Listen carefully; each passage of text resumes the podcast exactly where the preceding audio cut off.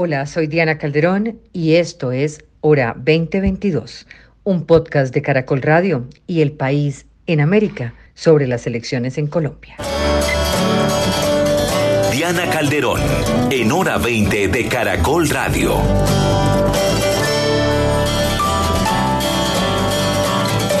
Bienvenidos al episodio 44 de la hora 2022, hora de elecciones.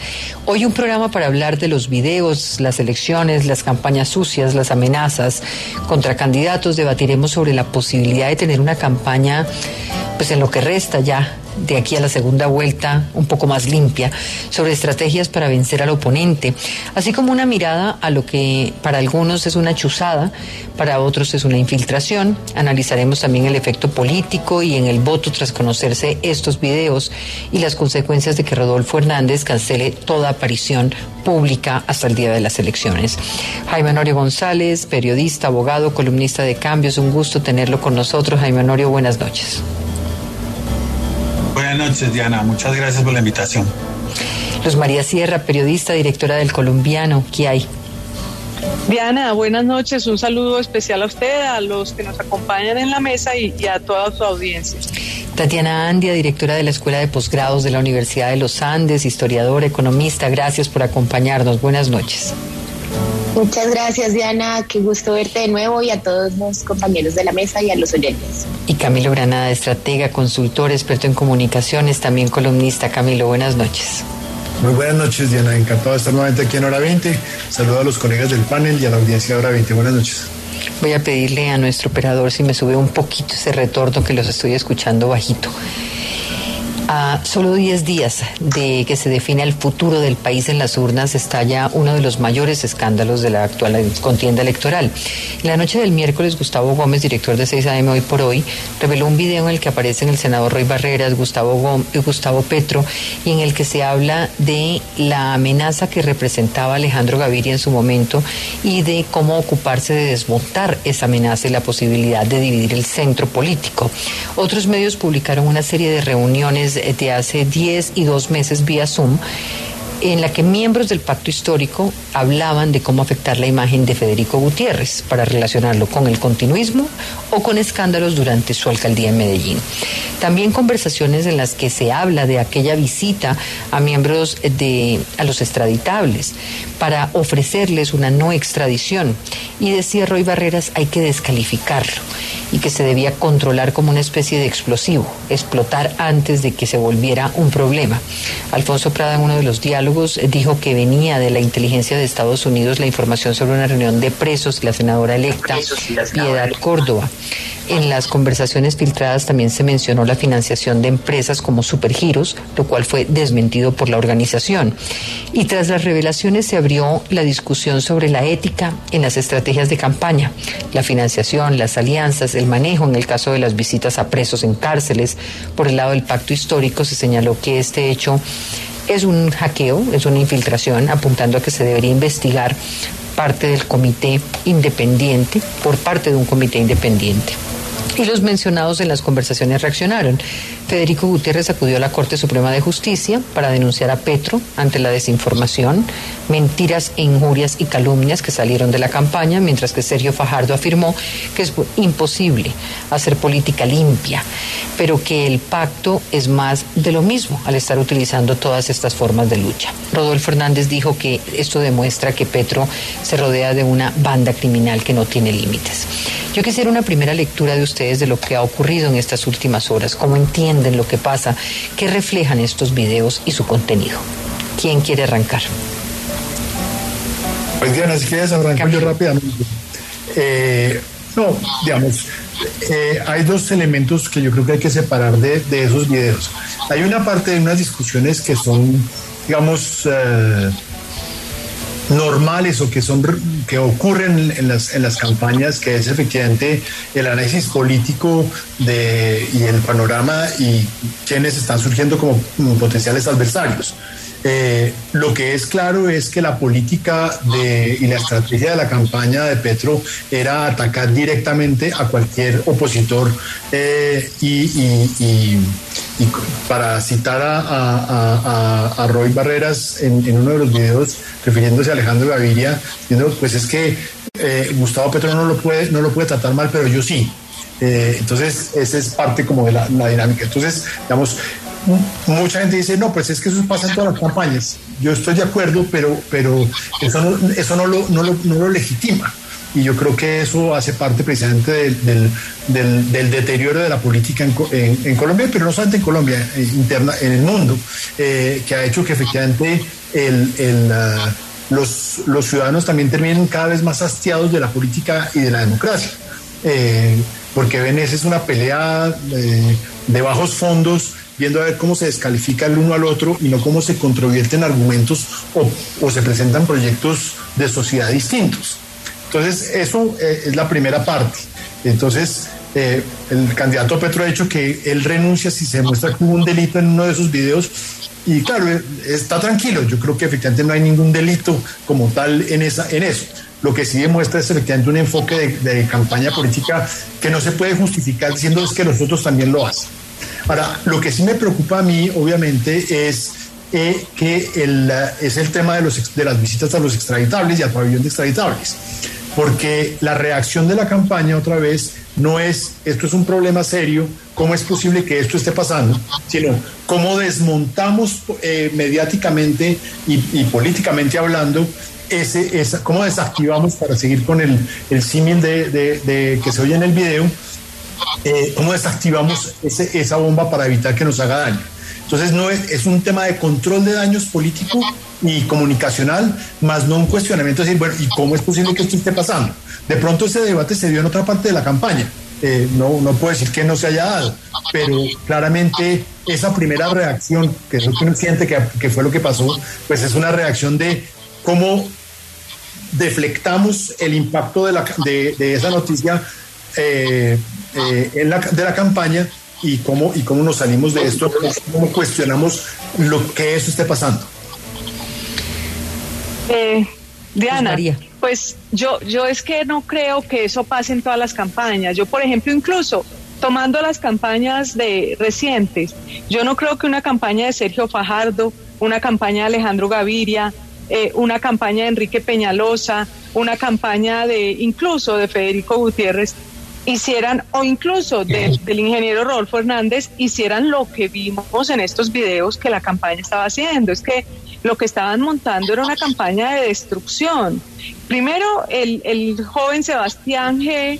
Eh, haciendo toda una estrategia muy diseñada. Es impresionante el diseño que tiene él para hacer la estrategia en redes sociales de desacreditar, para desacreditar a Federico Gutiérrez. Y recordemos que es que en esa campaña ya Isabel Zuleta, la, senadora electa, ya había dicho que ya habían quemado, que se habían más o menos equivocado, que porque se habían dedicado a quemar a Fajardo y que había que quemar era Pico, y entonces ahora ya van por el ingeniero. Entonces, ellos, eh, es una campaña que propone es destruir. Eh, y no solamente ellos dos, sino que los altos niveles se reúnen para ver cómo destruyen a los otros, cómo los desacreditan. Yo no creo que en las otras campañas, del, ni siquiera del mundo, puede que haya algunas, pero yo no creo que se eh, arme esta maquinaria de destrucción del otro, de desacreditación del otro. Es que fíjese usted, Federico Gutiérrez ganó e inmediatamente frenó su crecimiento por el, descrédito.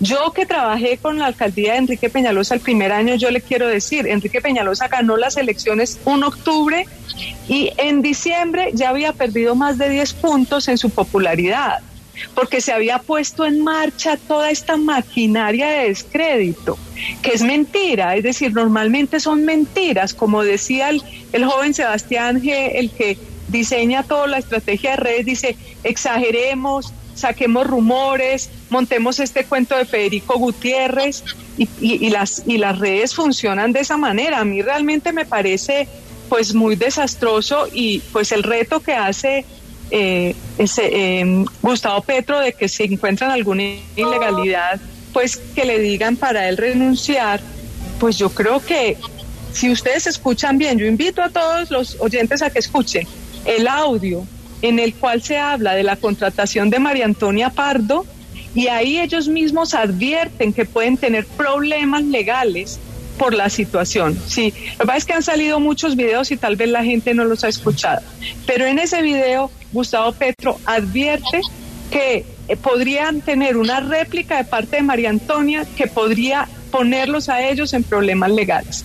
Entonces, pues esto vamos a ver cómo se desarrolla, pero Acá me preguntaba precisamente porque Camilo decía que no se trata de legitimar como normal esa conducta, que es lo que ha tratado de hacer Roy Barreras al decir que así funcionan todas las campañas. Y lo explicaba bien Camilo cuando decía una cosa es el análisis político para mirar potenciales adversarios y otra cosa, eh, que es un poco lo que yo he llamado el manual político colombiano, es hacer una campaña en la que básicamente se enfocan en destruir al adversario y control de daños. Y control de daños sobre, sobre, sobre momentos muy graves como lo de la visita a la cárcel, que hoy se, hoy se, se devela ya realmente que sí hubo unas visitas y que sí hubo unos ofrecimientos y que realmente negaron unas cosas que estaban pasando.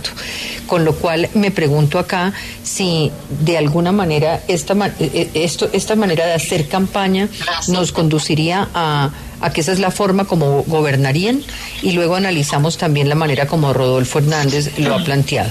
Eh, Jaime Honorio, Tatiana. Diana, hola. Diana, déjame primero decirte una pequeña cosita sobre sobre cómo lo leo esto. Me parece que esta, me parece que eh, lo que vimos en esos videos es un poco como, ay, perdonarán la comparación, como las morcillas que todo el mundo le gusta, todo el mundo las conoce, pero apenas les cuentan cómo las hacen, se desencantan. Y aquí está pasando eso. Yo estoy de acuerdo con, con Luz María, yo no creo que sean todas, pero, pero sí debe haber muchas que son así, por lo menos en todas las que ha participado Roy Barreras, deben ser así, porque a él le parece que sea normal eso. Eh, eh, que se maneje de esa forma. Tampoco me parece pues que hay que satanizar pues porque dijeron que vamos a enfrentar al otro, vamos a atacarlo. Digamos, es normal, es una contienda política y de eso se trata un poco. No, no es el mundo ideal, por eso les digo es que las campañas eh, y sobre todo estas donde decidieron no enfrentarse a través de argumentos, sino más bien en deslegitimar al otro, pues por supuesto que teníamos que ver las cosas que se ven ahí. Uno, Ahora, le pregunto a Menorio una cosa, espéreme un segundito, frente a Tenemos que ser sinceros con, el, con la privacidad. esa misma charla privada es una cosa y esa misma charla pública es otra cosa. Entonces, obviamente que suena muy feo lo que uno oye ahí porque uno está hablando en confianza. Todos hemos tenido charlas en confianza y, y cuando uno sabe que es público, pues, digamos, utiliza las palabras de mejor manera, pero pues obviamente cuando eso es privado pues se ve tremendamente terrible. Jaime Norio, quería preguntarle porque, digamos, dentro de, ese marco, pues de, una estrategia para eh, desvirtuar al otro, eh, cosas como la que estaba haciendo este asesor de Petro, de decir, eh, hagamos que la gente, de alguna manera, cada vez que la roben, inmediatamente piense que es Fico eh, cuando alguien dice relacionemos a Fico con la mafia, eh, ahí no hay, ahí no se está, no se está cruzando la línea del delito. Bueno, claro, pues no sé si el delito, pero claramente eso está muy mal, por lo menos, digamos, eso no tiene presentación. Por supuesto que uno, creo que aquí la mayoría ha estado en una campaña política, por supuesto que uno busca eh, cómo, cuál sería el punto débil del rival pero ya hay cosas pues que se pasan. Hay unas donde me parece que estamos exagerando, como que, ah, pero es que vamos a atacarlos. Pues claro que vamos a atacarlos, porque de eso se trata, una parte de la confrontación. Pero ya eh, donde dice el, asesor, como, como bien lo referenciaban ahorita, cosas muy puntuales, donde por ejemplo lo de los rumores y todo eso, pues es que es lo que hemos venido viendo. Y puede que eh, hayamos visto los videos de la campaña Petro y nos demostraron que ahí estaban funcionando así pero en las otras campañas, incluso en la primera vuelta, vimos claramente las, los mismos resultados. Lo que nunca vimos fue los videos de preparación de eso, pero los mismos resultados los vimos porque a todos los otros candidatos los han agredido. Todos exactamente con lo mismo. Mentiras, rumores, fake news, deslegitimaciones, ataques personales. Me parece que es innegable ese hecho. Tatiana. Eh, sí, pues yo sí creo que coincido mucho más con Camilo, en que creo que esto hace parte de un proceso que es mucho más grande y es global. Eh, y es un proceso como de deterioro o erosión del debate, de la forma en la que se, se, hace el debate electoral. Y pues yo quiero traer a colación otras cosas que han pasado en otros momentos de esta campaña. O sea, no olvidemos que también hubo una filtración de un Zoom de Jorge Enrique Robledo en donde les decía a los hermanos Galán, Malpa, no digo por qué no, estamos al aire, pero digo, o sea, no es exclusivo de la, yo no creo que sea exclusivo de la campaña de Gustavo Petro, em, y, y, sí me preocupa, o sea, me parece que eh, es como una lógica de eliminación del contrincante versus simplemente realmente con, ser contrincantes en, un juego que eh, puede tener unos momentos álgidos y etcétera, pero en general es limpio es, eh, o es con base en argumentos etcétera. Yo sí creo que eso está muy pasado también por las redes sociales. Em, en mi experiencia muy nueva en campañas electorales eh, o en la única en la que he participado, el uso como tergi el, pequeño, el, la pequeña frontera que existe entre una verdad media y una falsa noticia ese uso maniqueo de cosas que pueden tener algo de fundamento en la realidad, pero que realmente están sacadas de contexto y por lo tanto se convierten en, simples fake news. Creo que eso sí está siendo utilizado ampliamente en todas las campañas electorales y que hace parte del repertorio de los asesores eh, de campaña eh, y como de la, de la nueva, ¿no? Como de la nueva, de la nueva lógica. Entonces yo sí creo que esto es preocupante más allá de la campaña de Gustavo Petro y yo sí quisiera además enfatizar que si le hubiéramos sacado los videos de, las mismos tipos de conversaciones a otras campañas, yo sí no estoy segura, eh, como Luz María parece estar muy segura, que no veríamos cosas parecidas. Camilo, esto, este elemento, aunque no es nuevo, ¿qué tan nuevo o qué tan viejo es, digamos, está, está más amarrado al momento de las redes sociales o históricamente en las campañas políticas, y usted es estratega de comunicación política, eh, el, eliminar al contrario a través de este tipo de tácticas eh, ha sido una constante en el ejercicio de, de, la, de, la, de la política electoral? Eso es una, es una práctica que ha sido recurrente, insisto, no por ello es legítima ni aceptable. Eh, es lo que uno podría llamar el asesinato moral, o lo que en inglés llaman el character assassination, que es atacar al contrincante y desvirtuarlo por sus por un supuesto problema ético, moral, eh, todos los escándalos muchas veces que hemos visto en Estados Unidos, esa cosa medio hipócrita de, la política en Estados Unidos respecto de si es que le, si fue infiel un candidato no sé qué, no, ese tipo de cosas que buscan atacar a la persona y no sus propuestas no es nueva en la política. Dicho eso, lo que sí es cierto es que el mecanismo de las redes sociales, las bodegas, las, los ejércitos de, militantes que reciben unas instrucciones claras para generar tendencias y amplificar ese tipo de cosas, sí son, se han, han llevado, han elevado exponencialmente el daño y la, y, la, y, la, y el poder de ese tipo de ataques eh, eh, contra la ética y contra las personas en el debate político. Eh, entonces, eso es lo que ha llevado, y es parte de mi teoría del deterioro, es que como ha cogido tanta fuerza a través de las redes, ese tipo de estrategias de guerra sucia, de asesinato moral, entonces por las redes, eso, eso ha hecho que el resto del debate, el, debate de ideas, de propuestas, de, visiones de país, incluso de debates ideológicos, eh, pasa a un segundo plano. Y entonces cada vez más estamos en, un, en, un, en, en el lodazal de la política porque el asesinato moral y la, y la guerra sucia que siempre han existido se convirtieron en el arma preponderante de las campañas porque es la más efectiva.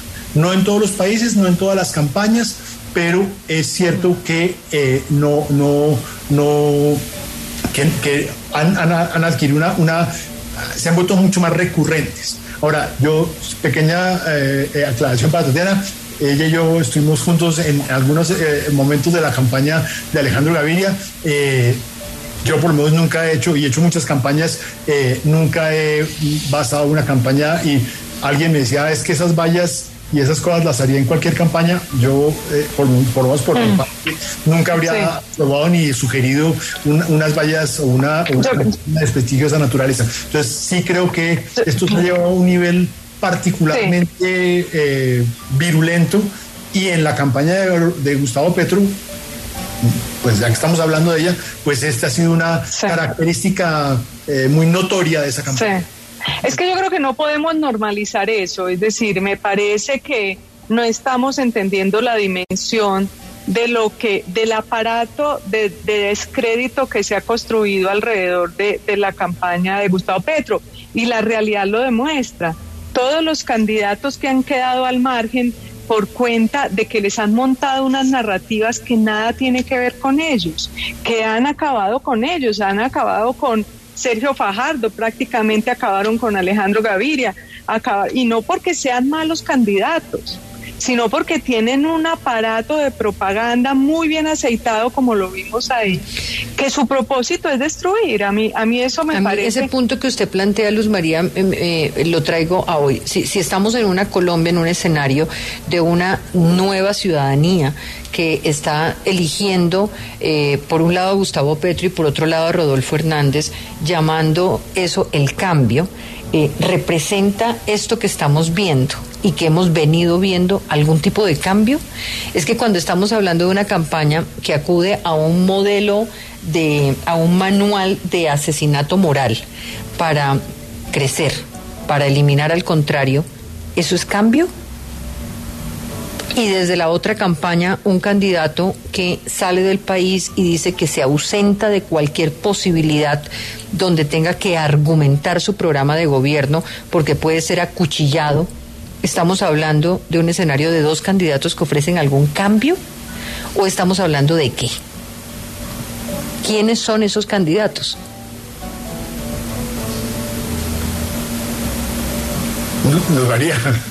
Ah, es para mí la pregunta, ¿no? Es que como yo tenía, no, no, a mí no me parece, es decir, pues es un cambio evidentemente, eh, probablemente para, para peor, en el caso por lo menos yo no me referiría a lo de Rodolfo, pues si hablamos de lo de Rodolfo Hernández por su, por su sugerencia que le iban a matar hoy, pues eso, ese es otro como análisis.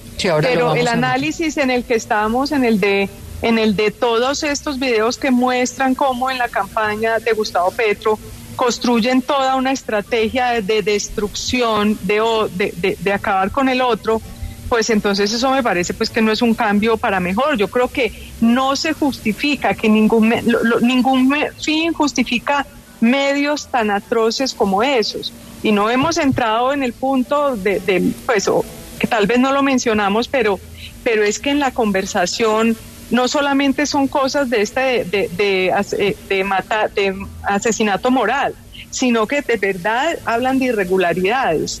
Eh, bueno, más allá de la del acuerdo con los extraditables, pero la, tan irregular es que Xavier, el, asesor eh, catalán o español de, Gustavo Petro, en algún momento dice cuando están hablando del pago a María Antonia, porque llegan a la conclusión de que a María Antonia le está pagando eh, Daes, el, el empresario, Xavier dice, a Daes hay que explicarle o DAES lo maneja bien o el titular será DAES está financiando irregularmente la campaña de Petro. Y ahí está Gustavo Petro. Ahí están hablando ellos mismos, están admitiendo que están haciendo algo irregular.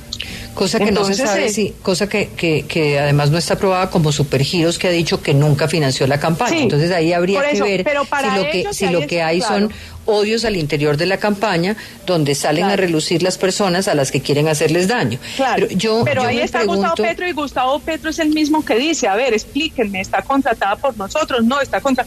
Y él dice, ella señora puede venirse en contra de nosotros eh, jurídicamente con esos argumentos. Es decir, es que a mí me parece que no estamos hablando solo de, de unos temas...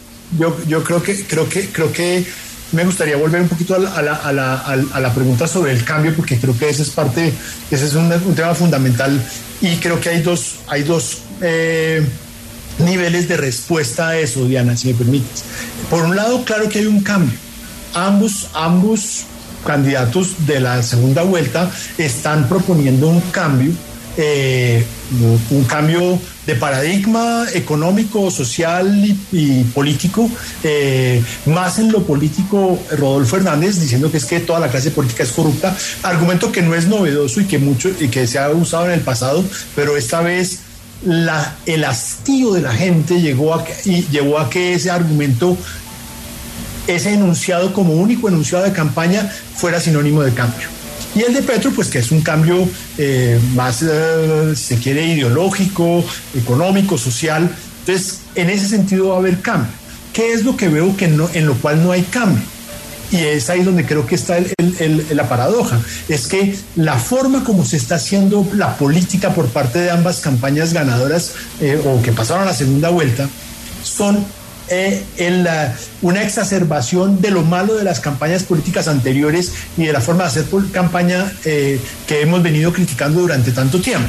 Entonces, ahí sí no hay ningún cambio. O si, como ahí sí para retomar lo que decía Luz María, es un cambio para peor, porque es llevar esto al extremo, ¿no? Eh, por un lado, del, del, ingeniero que se niega a debatir ideas, que se niega a, a, a, asistir a debates, que es un poco errático, y por el otro lado, pues lo que hemos venido hablando de la campaña de Gustavo Petro. Entonces, en, en ambos lados hay una, una forma de irrespeto eh, al, elector, a la democracia y a la democracia, exacto. Eh, que pues eso es lo que tenemos y eso pero ambos llegaron ahí por una por una por una por una por un discurso de cambio y por una narrativa de cambio que como dice usted, lo que está usando son las peores prácticas del ejercicio político que supuestamente rechazaban. Ahora, eh, eh, Jaime Norio mencionaba un tema sobre la privacidad y ve un trino de Luis Felipe Nao que dice sobre la validez o no de la publicación de las grabaciones privadas. La Corte Constitucional señaló que prevalece el derecho a la información sobre el de la intimidad. Y esto porque una de las, de, digamos, como de las excusas y de la, y de la manera como reaccionó la campaña del pacto histórico es que esto era una chuzada y una violación a unas conversaciones privadas. No, no, no, no.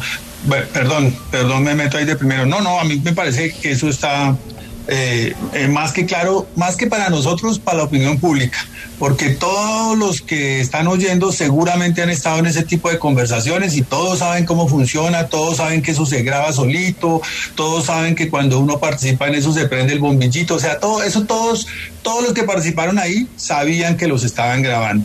Y claramente, eh, más o menos ahí los que conocen de video saben eh, eh, cuándo es cuando se chuza y cuándo es cuando se filtra. Y claramente los que participaron en esa conversación, en esos videos, cada uno le quedó su propia copia y uno de ellos o un asesor por descuido, por mala fe o por lo que sea, lo filtró. Ahí no hay nada de chuzadas ni nada de eso. Eso no. Obviamente que me parece que es el como puede ser un poco como la disculpa para distraer eh, eh, otros otros asuntos que habría que revisar ahí pero a mí me parece que ahí no hay nada de chuzar ni nada de eso. Hay una filtración y, los, y, y, aprovechemos para decirlo, porque me parece que también se estaba complicando un poco el tema. Está en todo su derecho los periodistas de publicarlo. Es más, es su deber, es su deber hacerlo. Que suena terrible para unos, bueno, pues sí, ¿qué hacemos? Pero pues eh, la gente tiene derecho a, verlo y que cada uno se forme su propia opinión. Pero esa invitación a que los desmonten sí me parece que ya comienza a al tema a ponerse de castaños, de castaño oscuro. Sí, me eh, gustaría, sí, Tatiana. Pues, sí, perdón, yo es que quisiera volver dos minutos más allá de este tema de la privacidad, en donde pues yo creo que la Corte es clara y creo que eh, pues claramente el derecho a la información va primero que el derecho a la privacidad, eh, pero sobre el tema del cambio, yo sí creo que, digamos, estoy de acuerdo en que hay dos niveles de cambio, el cambio en las políticas públicas, digámoslo así, o en el enfoque del gobierno y luego hay este cambio sobre las prácticas públicas. Yo diría que hay otro cambio. Y yo lo que sí creo es que estas dos campañas reflejan un tipo de cambio. Y ese tipo de cambio es en quiénes son, ¿cierto? ¿Quiénes son los que nos representan? ¿Cómo se ven? ¿Cierto? Y eso sí es bien distinto, ¿cierto? Es eh, una persona de Santander, desabrochada, que habla, eh, como dirían eh, algunos, a calzón quitado, que realmente como que respeta las formas de la política tradicional, ¿cierto? Em, y otra persona que eh, tiene una vicepresidenta afrocolombiana que representa las luchas ambientalistas, que tiene como, una, también es, un tipo de persona y su fórmula vicepresidencial que normalmente no estarían en la segunda vuelta presidencial en un país como Colombia. Entonces yo sí creo que ahí hay un cambio que la gente está percibiendo y es no son los de siempre con las de siempre. Son gente distinta, con proyectos políticos totalmente opuestos, pero hay algo de cambio ahí que tenemos que poder capturar, ¿cierto? Que la gente percibe como un cambio, por lo menos que estos no son los mismos de siempre. ¿cierto? Es un anti-intelectualismo, es un anti-político tradicional, es un anti, eh, hay personas de Bogotá, es un anti muchas cosas eh, que se perciben como cambio por el público en general. Sí.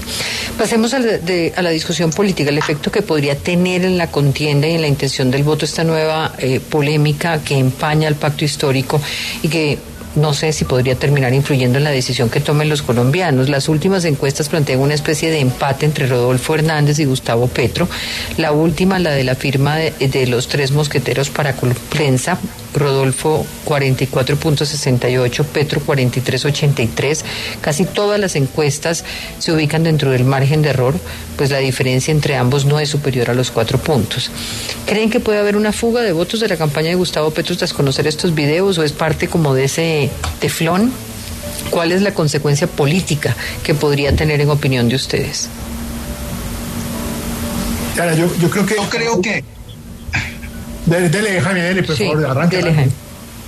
Ahí mientras aprendo, Camilo. Yo creo que, que hay dos puntos claves. Uno, no va a haber fuga de votos, ni uno solo. De, ni, nadie se va a decepcionar de Petro porque estamos en una polarización muy extrema y nada de lo que hagan o dejen de hacer en un lado o en el otro va a mover a un votante. Eso es un punto claro. Pero Diana acaba de darnos un dato, 44.6.6 contra 43.8. Es una diferencia muy chiquita, muy, muy chiquita. Eso puede ser 300 mil votos. Eh, ahí hay un porcentaje grande de votos eh, indecisos, no sabe, no responde, y otro de que cree que su mejor opción es votar en blanco. En esos votos sí puede haber un, más que una fuga de un lado a otro, un movimiento eh, hacia un lado o hacia el otro producto de, de esto. Entonces, dos cosas. Uno, los que ya van a votar Petro, esos se quedaron así. O los que van a contar en contra de Petro, esos se quedaron así. En el no sabe, no responde, o en el blanco, ahí puede haber movimiento, producto de esto. Sí, Diana, yo, yo concuerdo con, con, Jaime en ese, en ese punto. Eh, en los campos están muy divididos y muy claros. Dudo que haya, que haya transferencia de votos entre las dos campañas en este momento. Pero como usted señalaba en la encuesta, pues eh, según veo yo aquí, hay un, en esa misma encuesta se habla de 3.54% de voto en blanco y casi 8% de voto, de voto indeciso. Eh, y yo vuelvo a, un punto que me parece esencial de esta, de esta segunda vuelta. ¿Ganará el candidato que logre, logre generar menos miedo en esos eh, votantes indecisos?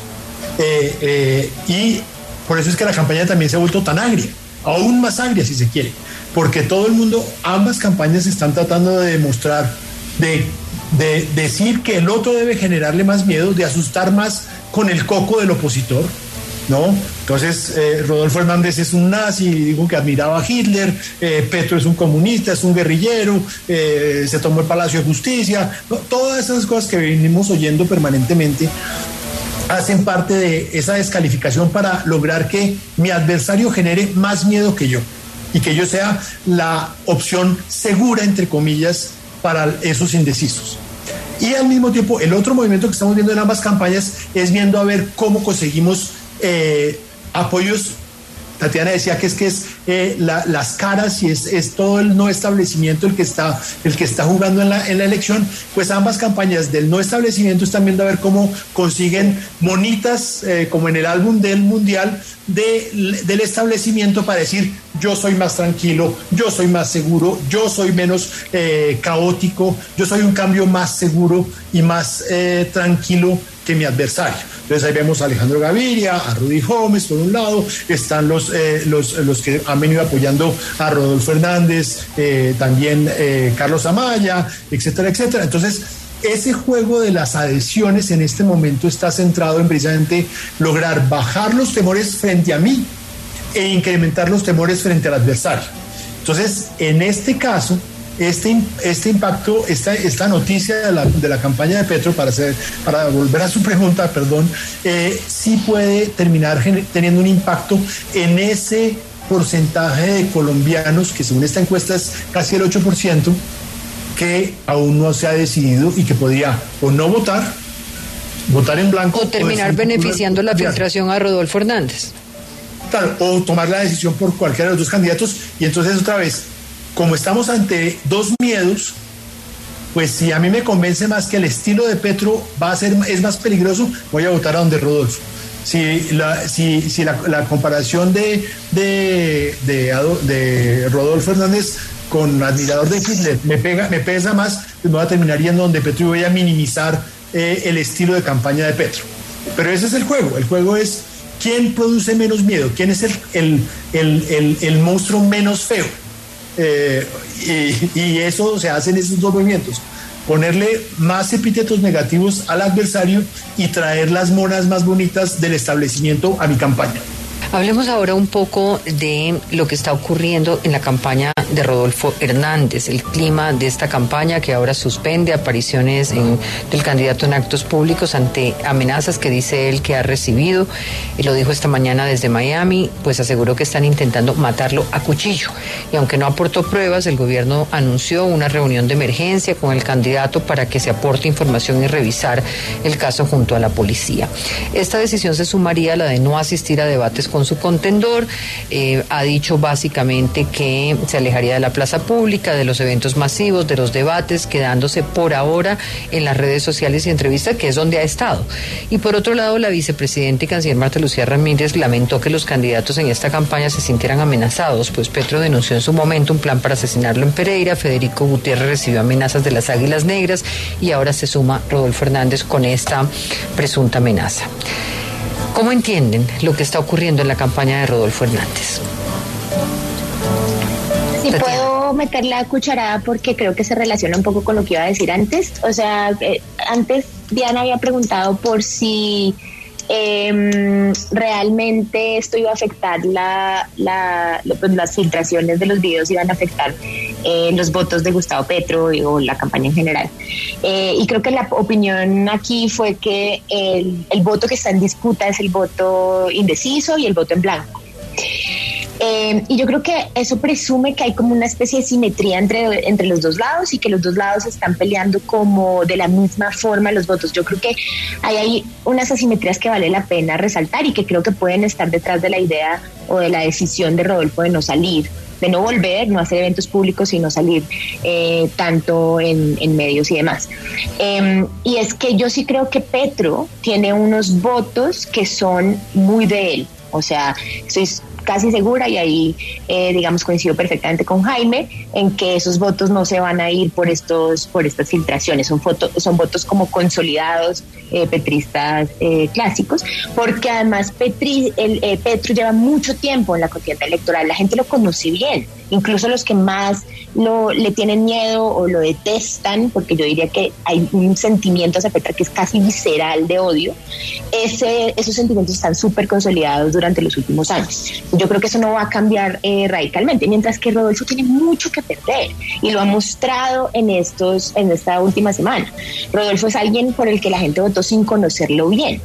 Entonces, cualquier salida en falso le puede costar muchos votos. De hecho, lo que han mostrado en el, país en, las últimas horas es que eh, los votos que más ha perdido Rodolfo eh, en el tracking eh, electoral son los votos de las mujeres y los votos de Fico porque le ha hecho el feo a la derecha, hablando mal de Uribe y hablando mal de la derecha, y ha dicho como cosas, como que las mujeres deben estar en la casa y otras cosas que le han costado el voto femenino. Entonces, para Rodolfo es muy fácil perder votos, para Petro no es tan fácil perder votos. Eso por el lado que beneficia a Petro. Ahora bien, yo también creo que hay un lado negativo para la campaña de Petro y es que el miedo a Petro es realmente insalvable. O sea, hoy vi en, el, en eh, una, unas imágenes del foro farmacéutico, algo parecido pasó en un evento de ANIF. Es la resistencia a Petro hace que, que solo anuncien su nombre y la gente chifle. ¿Cierto? Es algo así como no hay, no hay ni siquiera la oportunidad de escuchar qué es lo que va a decir en un foro empresarial. Hay algo que la, el, el, empresariado, la élite empresarial colombiana está teniendo una actitud antidemocrática, creo yo, frente a la campaña de Gustavo Petro, en donde ni siquiera lo dejan hablar y ya es como una resistencia, casi como unos anticuerpos que se les activan eh, naturalmente en contra, eh, eh, en contra de Petro. yo, esa, esa sensación de que Petro no tiene para dónde crecer, yo creo que es algo, algo real y su única oportunidad de crecimiento es la, las embarradas de Rodolfo que lo que hacen que crezca el voto en blanco. Para mí eso fue totalmente evidente en el, en el, en el programa de Vicky Ávila de hoy, en donde Pacho Santos en cada intervención que le dieron dijo votar en blanco es votar por Petro, votar en blanco es votar por Petro, votar en blanco es votar por Petro. Es evidente que lo que se está peleando es el voto en blanco, pero quería hacer claridad de que ese voto en blanco no está en disputa de la misma forma desde el año pasado. Eh, Diana, usted preguntaba, pues, eh, usted preguntaba si el, tema de Rodolfo y su, yo creo que siempre en las campañas, fíjese usted que en los últimos días de campaña eh, siempre se alborota un poco entre la paranoia y, los ánimos se suben de, volumen y pues entonces entiende uno que, que el candidato Rodolfo Hernández pues diga que, que está amenazado, pues uno es como cuando Petro dijo que estaba amenazado, pues uno no, no, no puede como dudar de eso, porque incluso el mismo miedo en un país donde han matado eh, en algún momento de la historia tres candidatos presidenciales, pues eh, nadie puede dudar de que ah, otro diga que, está amenazado de muerte. Aunque uno pensaría que, que, que no estamos en los tiempos aquellos que era una mafia del narcotráfico muy empeñada en ganar una presidencia y que estos tiempos sean distintos, pero de todas formas, eh, pues yo me imagino que, Rodolfo Hernández, que no ha demostrado pues ser un, una persona, digamos, cobarde o que, o que se esconde, eh, pues eh, esté inventándose esto, porque algunos podrán pensar, está haciendo eso para evadir los debates, pero no, porque él ya había dicho que él no iba a ir a los debates y se lo han cobrado y probablemente han sacado de ahí entonces no es un tema para evadir debates, porque él ya eh, directamente había dicho yo no voy a ir a debates. Entonces, pues sí, sí es lamentable, como usted señala que dijo la vicepresidenta, que, de los tres de, los candidatos que han, estuvieron en, juego, pues tres de ellos hayan denunciado que los amenazan. Eh, pues uno pensaría que, la situación del país no está tan grave como para que vuelva a ocurrir eso, pero sí si los tres dijeron eso, pues a los tres hay que creerles por un lado. Y por el otro lado, el tema del voto en blanco, pues sí, es que es la gran pelea. Los indecisos, eh, Camilo mencionaba ahorita unas cifras de 8% y de 4%. Nosotros teníamos en una última encuesta una cifra de 18% de indecisos. Eso es todo un universo, es ahí donde está, donde se juegan las elecciones. Entonces todo lo que pasa en estos días es completamente definitivo. Fíjese que Muchas de las elecciones pasadas pues se han ganado es con el envión de los últimos días. Entonces no sabe uno si pues este escándalo es, todavía faltan más de 10 días, si de pronto es un poco temprano, porque a veces los escándalos más cercanos a las elecciones, al, día de las votaciones son más efectivos para este tipo de cosas.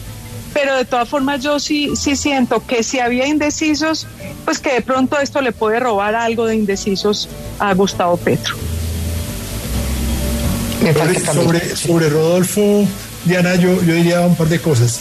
Eh, yo creo que el, el, esto no es una gran diferencia de lo que él hizo durante la primera, antes de la primera vuelta. Efectivamente, él había dicho muchas veces que no iba a hacer grandes eventos de plaza pública, que eso era una gastadera de plata, eh, que él iba, iba a hacer solo entrevistas y no iba a ir a debates. Ya antes de la primera vuelta había dejado de ir a debates. Eh, yo creo que hay también una una decisión estratégica de la campaña de efectivamente de exponerlo menos a cuestionamientos dado que ha sido tan errático y, y, tan y a veces tan, tan equivocado en sus declaraciones y en sus afirmaciones. Entonces, eh, la teoría creo yo es, es que esto no aguanta un debate profundo de ningún, de ningún punto. Entonces es mejor, eh, como decía mi abuelo, calladito te ves más bonito. Entonces, guardarlo, guardarlo es mejor guardarlo y más bien mantener, mantener, mantener el momentum que él ya traía eh, en, eh, desde hasta la primera vuelta. ahora, obviamente, yo sí creo que hay que tomar en serio todas las, todas las denuncias de amenazas. eso no, no, se puede tomar a la ligera nunca en ningún país, y menos en Colombia, donde efectivamente, como decía Luz María, pues hace 32 años eh, pasó eso, eh, el cartel de Medellín y los paramilitares en medio de una confrontación muy violenta lograron asesinar cuatro candidatos presidenciales. Eh, pero los tiempos han cambiado y, yo creo que, eso también es, es importante tomarlo en cuenta. Me sorprende, eso sí, que hacía varias elecciones que yo no había oído una reiteración de amenazas por múltiples candidatos en una sola campaña. Y eso sí habla de, dos cosas en modo de ver, del deterioro del orden público que ha sufrido el país en este gobierno, eh, o en esta falta de, claridad en la política de seguridad del gobierno de Duque, y segundo, en la polarización creciente que estamos viviendo esta polarización es mucho más fuerte que la polarización entre Duque, eh, Uribe y, Santos en su momento, eh, que fue tal vez de las más duras, o incluso la que hubo entre Pastrana y Samper eh, con la acusación de la financiación por parte del cartel de Cali a la, campaña de, de Ernesto Samper en el 94. Entonces, yo sí creo que los niveles de tensión eh, que existen hoy en día en Colombia y, la, y el incremento de las organizaciones criminales al margen de la ley, eh, armadas, eh, con capacidad de daño, pues han hecho, muestran que aquí hay un retroceso en materia de la seguridad para los candidatos y para el ejercicio de la democracia en Colombia en este gobierno. Sin debates y sin plaza pública hay un referente que fue el efecto Parisi en Chile que hizo campaña desde otro lado, lejos, precisamente también en Estados Unidos, eh, pensando que le iba a ir bien en las urnas. Eh, de alguna manera ¿Creen usted que puede haber un castigo del elector a eso o no? Y también me pregunto si dirigir a Colombia implica riesgos, y riesgos que, pasan por reconocer incluso las situaciones de, violencia territorial que estamos viviendo. Em, o sea que está el candidato Hernández sacando una excusa para cancelar su agenda o realmente teme por su seguridad. Jaime Norio. Diana, yo, yo estoy de acuerdo con, con María y con, y con Camilo. Aquí las amenazas hay que tomarlas muy en serio. Eso no, eso no es para, para chistes. Pero sí me llama la atención una cosa.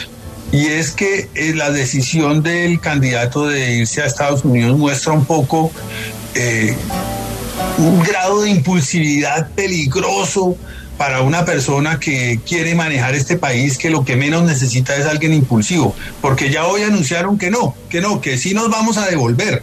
Entonces el problema no es que la persistencia de la amenaza, sino era que entonces tal vez no se sentía tranquilo con la seguridad que estaba teniendo aquí. Y eso, bueno, ese era un tema que se pudo haber resuelto aquí, habiendo hablado con el ministro antes de haberse ido o haberse puesto a anunciar desde allá que no venía porque es que, mejor dicho, bueno, lo que él dijo, que lo iban a matar a, cuchillo y esas cosas. Y me parece que ese es un punto no tan chiquito, es medir la reacción de él frente a una situación de esas. Eh, va a manejar un país, como usted bien dijo, Diana, muy fregado, muy fregado. Aquí las decisiones como esas son de todos los días y más de una vez al día. Luego entonces habría que evaluar si realmente eh, así es como vamos a tener que enfrentar ese gobierno, así es como él va a tener que enfrentar las situaciones a las que se va a ver eh, eh, sometido cuando esté en la presidencia o no. Por eso me parece muy complicado que haya hecho ese anuncio desde allá y de la forma en que lo hizo. Eso me preocupa muchísimo más que por supuesto la amenaza. Si él dice que hubo, estoy seguro que hubo. Se le a mí sí me parece perdón, que puede tener un costo electoral importante. O sea, yo creo que uno de los hits de Rodolfo era que había cambiado un poco el escenario de desde donde se hace la política, ¿no? Como esos mensajes sobre la posesión va a ser en pie de cuesta con mi mamá y mi esposa, eh, doy la locución de victoria desde la cocina de mi casa, hay algo ahí como de cercanía que la idea de me quedo en Miami eh, contradice profundamente. O sea, yo sí creo que hay algo de su mensaje importante, o sea, de su mensaje que está central en su campaña, que se rompe un poco con esta lógica de no va a quedar en, Miami porque allá es muy peligroso. Diana, pero yo, mira, yo creo que yo creo en eso no, no, estoy de acuerdo contigo por dos razones. La primera es que eh, acordémonos que el ingeniero Rodolfo Hernández, eh, como Petro, fue a visitar al Papa y terminó quedándose en, España, en Europa como tres semanas o un mes.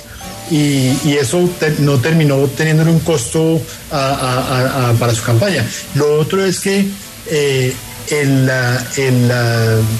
su estilo de campaña precisamente ha sido el de privilegiar las redes sociales y ese tipo de, de canales de comunicación con el elector eh, que no necesitan los, los, eh, las visitas, las giras, los hechos presenciales, ¿no? las, grandes eh, aglomeraciones. Y por lo tanto en eso no creo que no creo que haya un gran cambio radical en la en, en, su, en, su, en su estrategia en su estrategia de campaña. Yo no creo que en ese sentido le cueste yo creo que le están costando, y uno lo ve en las encuestas, es efectivamente los ataques de, la contraparte y pues sus propias declaraciones erráticas eh, y todo lo que le han sacado respecto de las mujeres, eh, eh, sus declaraciones sobre, sobre los impuestos, etcétera, etcétera, etcétera.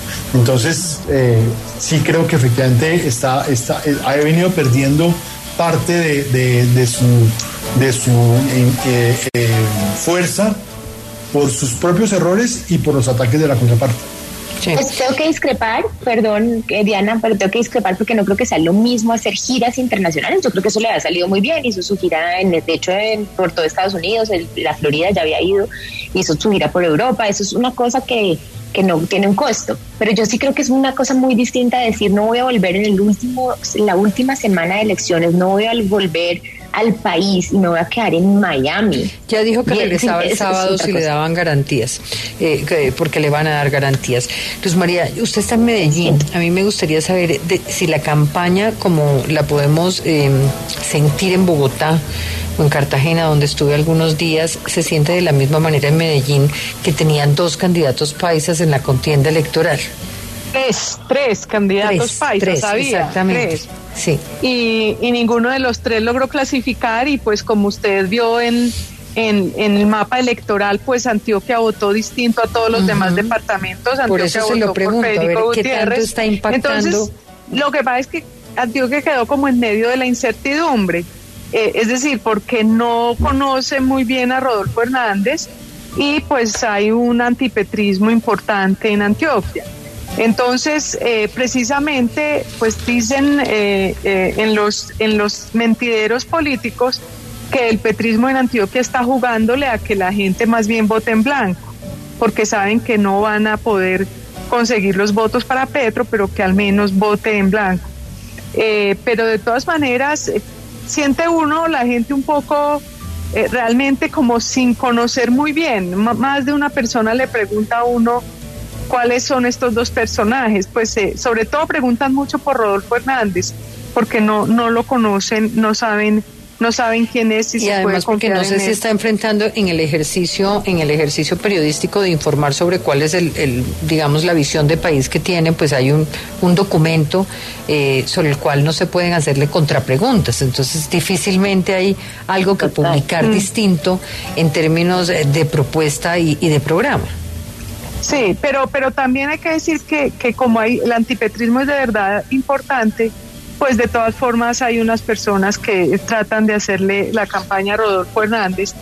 Eh, pero sí, yo, yo creo que en Antioquia va a haber una votación de pronto un poquito menor a la de siempre, tal vez, porque, porque yo creo que no se han logrado llenar esos vacíos.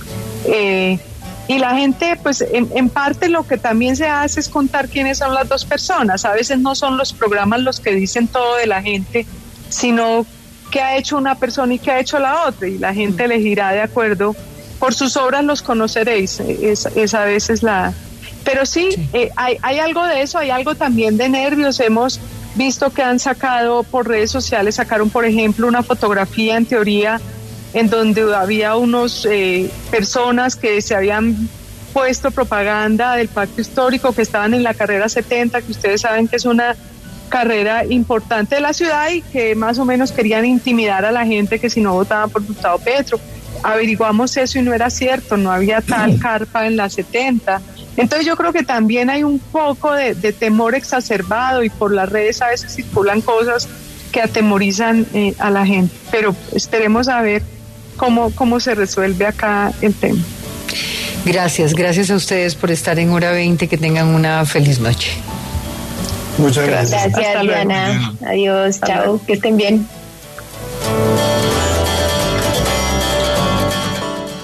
Hora 20, 22, la hora de las elecciones.